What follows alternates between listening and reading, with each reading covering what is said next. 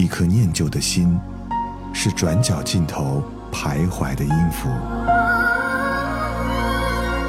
一首光阴的歌，是记录过往青春的烙印。喜马拉雅，就是音乐风，温柔你婆娑岁月里的花样年华。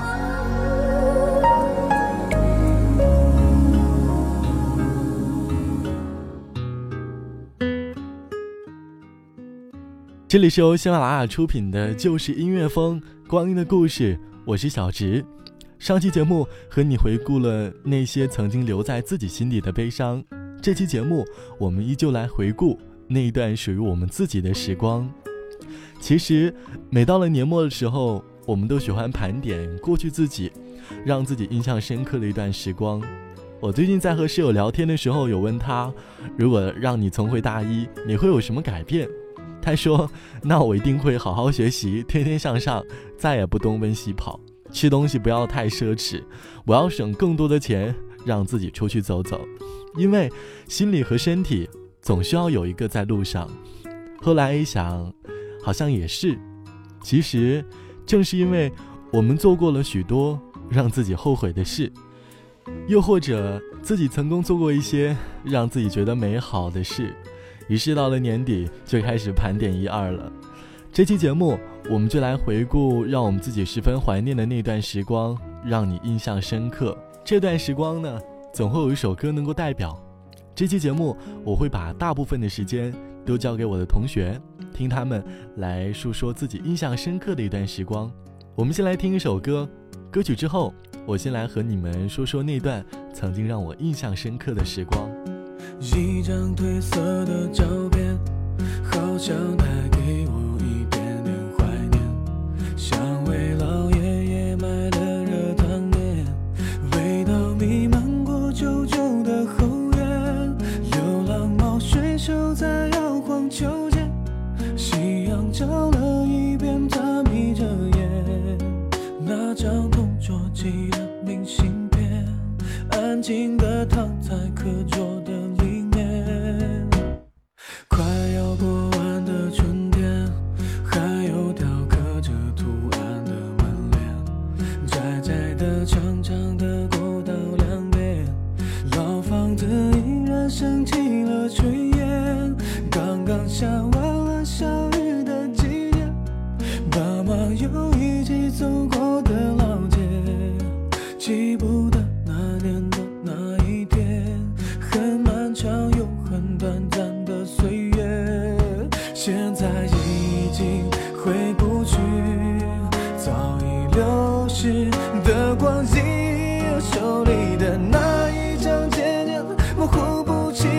忘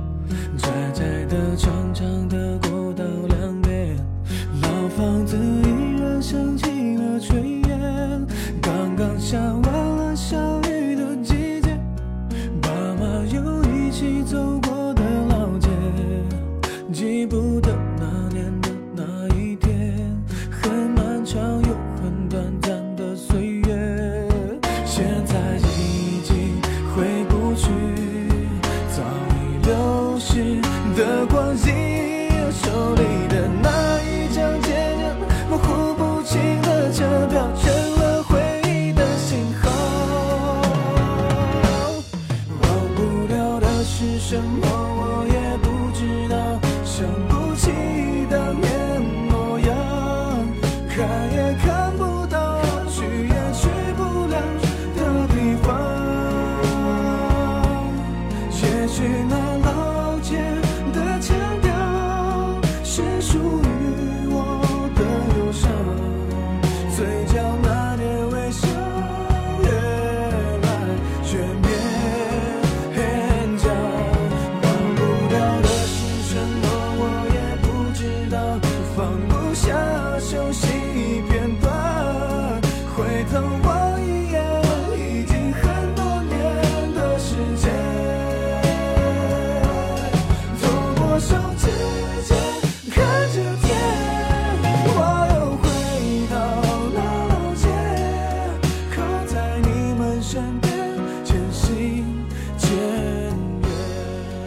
其实说到让我印象深刻的一段时光，我觉得应该还是艺考的那个时候去北京学习的日子。我还记得当时我是一个人去了北京，当时心里感到非常的紧张，听到北京话说的特别地道，因为自己是南方人，语音的差异会很不好意思和当地人说话。之后呢，我也渐渐的开始融入他们，学了一口不地道的北京话。现在想起来的时候，还是觉得挺好笑的，因为当时学的特别的不地道。但是我觉得那种不地道的北京话，也好过现在莫名的变成了一口港台腔，然后时不时会被别人当成梗来吐槽一下。到了北京之后，我最喜欢的就是北京的麻辣烫。每次去麻辣烫店吃东西的时候，选菜都会大把大把的夹，觉得什么都想吃，可是最后总是吃不完。这估计也是导致我那个时候体重一直上涨的原因吧。当时我看自己似乎会觉得有点惨不忍睹，每当说起吃麻辣烫的时候，还是挺怀念，有点痛恨的。除此之外，我还记得当时我住在中国传媒大学对面的一个青年旅社，住了三个月，每天都会遇到不同来旅游的小伙伴，也认识了很多很多优秀的人。直到最近，我和朋友聊起那段时光，想想还是挺开心的。我还记得那段时间，我和青旅的姐姐开始渐渐地做起了家务。对于经常在家偷懒的我来说，应该会是一种改变吧。经常跟着她一起洗床单、叠床单、铺床单、晒床单，以至于我现在在自己宿舍铺床单的时候，手法都非常娴熟。在北京学习了之后，回了家里参加艺术的统考，印象很深。我还记得那天我一大早就起来了，那个时候到考场练声，非常期待考试，因为准备了整整三年，外面套着一件牛仔外套。当时进去考试的时候，评委老师一直看着我笑，我并没有明白为什么我在读稿件的时候，评委老师要笑我，我以为我读错什么了。之后读完了之后，我才发现我忘记把牛仔外套给脱下来了，以至于出现了牛仔外套配西裤的尴尬。当时我出来之后，看见我的老师就抱着他嚎啕大哭。现在回想起来，真的是非常搞笑。其实艺考的那段时光，真的让我印象很深刻。但是我觉得让我印象深刻的日子，还是在北京的日子。我还记得那个时候是冬天，我在北京看了人生当中的第一场雪。这段时光，我想用赵雷的这首《北京的冬天》来表达。昨日场雨后，风变大了，空气凉了，我感到北京的秋天就要走了。街上看不到穿夏装的姑娘，她们都换了厚的衣裳，再也没有人光着膀子在街上走荡。不觉间阳光不见了，公园里孩子的笑声少了，蚂蚁开始冬眠，蚊虫不再叮咬。路边的落叶曾是绿色，如今枯的可以做柴火。站在树下，有一种心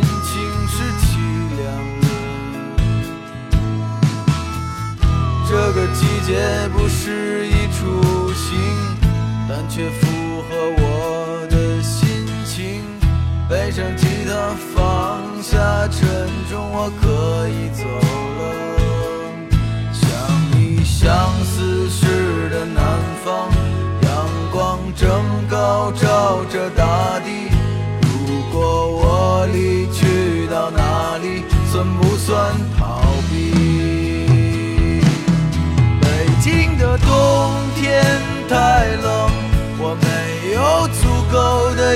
上过冬。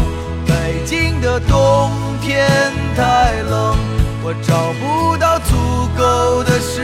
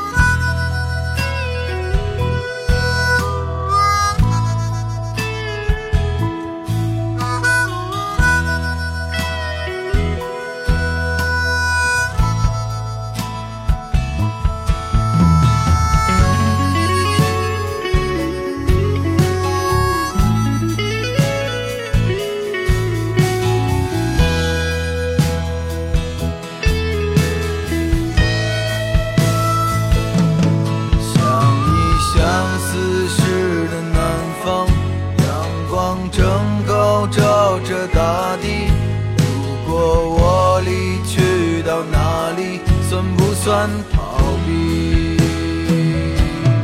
北京的冬天太冷，我没有足够的衣裳过冬。北京的冬天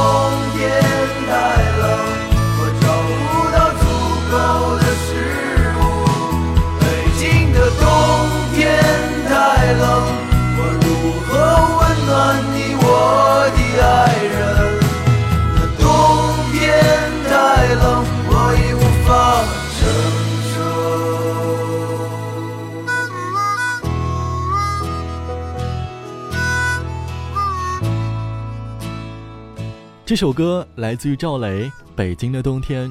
接下来，我请到了我的同学和大家分享他最难忘的一段时光。他和我一样也是艺考生，但他的故事似乎更多的好像是遇到了一群温暖的小伙伴。一起来听听吧。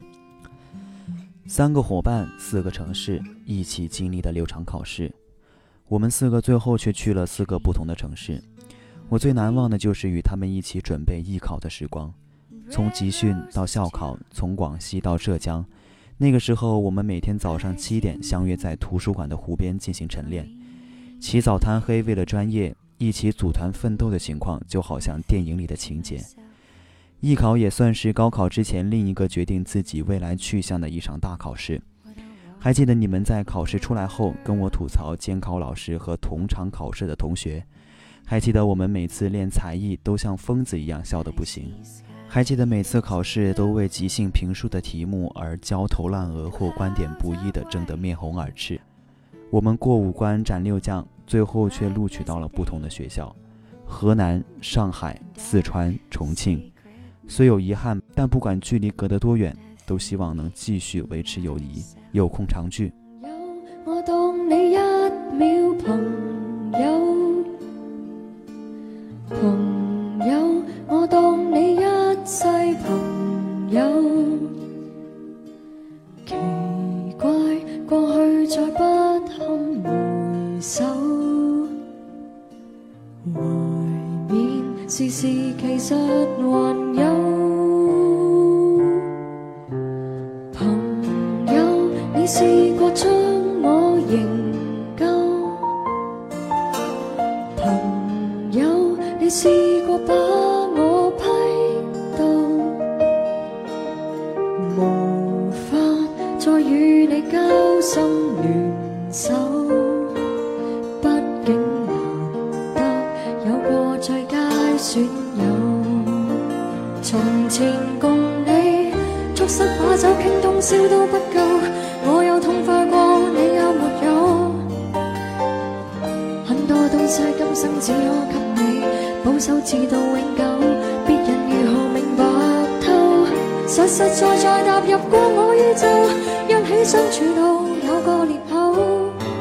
命运决定了以后再没法聚头，但说过去却那样厚。问我有没有，确实也没有，一直躲避的藉口，非什么大仇，为何旧知己在最后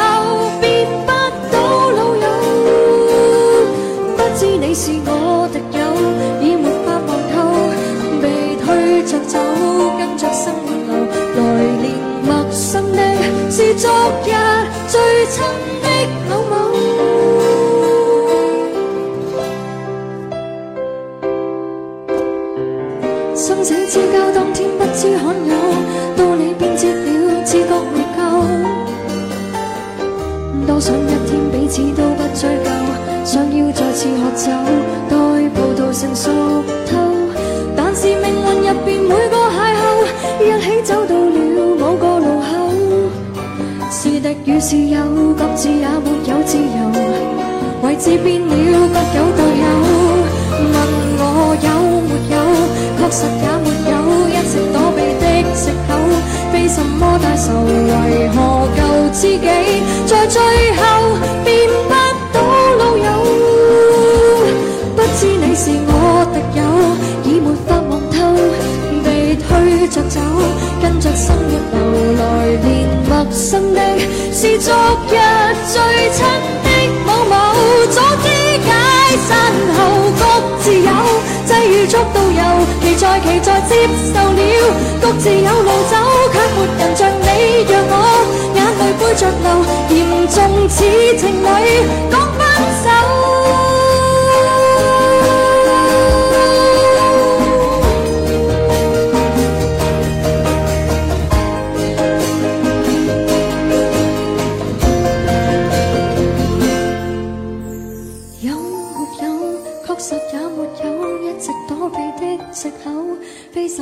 愁为，何旧知己在最后变不到老友？不知你又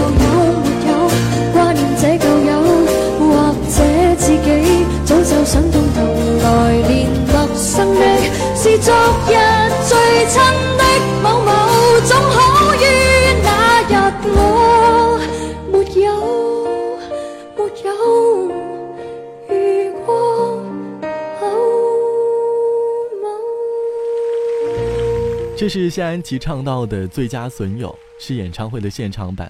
接下来这个故事来自于网上的知乎网友叶南秋的故事。他说：“还记得有一天早上出门，我和猫打了一架，被它咬出了两个很浅很浅的红印。认真查了很多资料，决定不打针。今天下午开例会的时候，被主编训了，可能意不在我，但是熬过很多个夜。”赔过很多个笑，也倒贴了很多钱之后，还是被他的情绪化所否定了，滋味并不好受。也不是第一次因为工作而受委屈了，但是这一次眼睛红了。散会之后，躲到洗手间待了一会儿，也很晚，回到家已经凌晨两点半了。临睡前想起距离被猫已经四十个小时了，有点担心，问了几个朋友被说服。怕明早起来医院挂号排队，要错过注射的时间，便起床更衣，打车去五公里外的提供接种疫苗的医院。的士把我送到医院门后，后门的保安在安静的睡觉，正常的门诊已经关门了。我一个人摸索着走到医院的大楼，有点害怕。正好有一个年纪大的保安叔叔正在值班，在他的指引下。按下了门铃，叫醒了值班的医护人员，一边连忙抱歉，一边办好了手续。因为当时出门太慌张了，忘记带银行卡、医保卡，包括足够的现金，跑去用微信转账，和保安叔叔交换了现金之后，终于接受了注射。医生说，需要让我观察半个小时之后再走。当时的手机只剩百分之十一的电了，我关了网络，一个人坐在医院外的走廊上。凌晨四点，走出医院，站在路边等车。保安叔叔说：“小姑娘，怎么一个人来打针？”我不知道该怎么回答。我一个人看过很多场电影，吃过很多次拉面，住过很多个酒店。每一次独自出行，我都会穿很好看的衣服，化很精致的妆，走路的时候挺直腰背。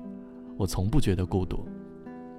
但是那一刻，听说广州开始降温了，而我的话。咽在喉咙里，我想，我终于快哭了。我相信每个人都会拥有一段让自己印象深刻的时光，可能会悲伤，也可能会快乐。他们就好像自己人生当中的相册，不时拿出来看一看，细细品味，感觉还是挺有味道的。希望这期节目也能够让你回想起印象深刻的一段时光。好了，这期光阴的故事就到这里，我是小直。节目之后，欢迎你通过微信公众号搜索“袋鼠邮局”来关注到我，或者通过喜马拉雅搜索 DJ 小直。好了，我们下期再见。如果我是一朵花，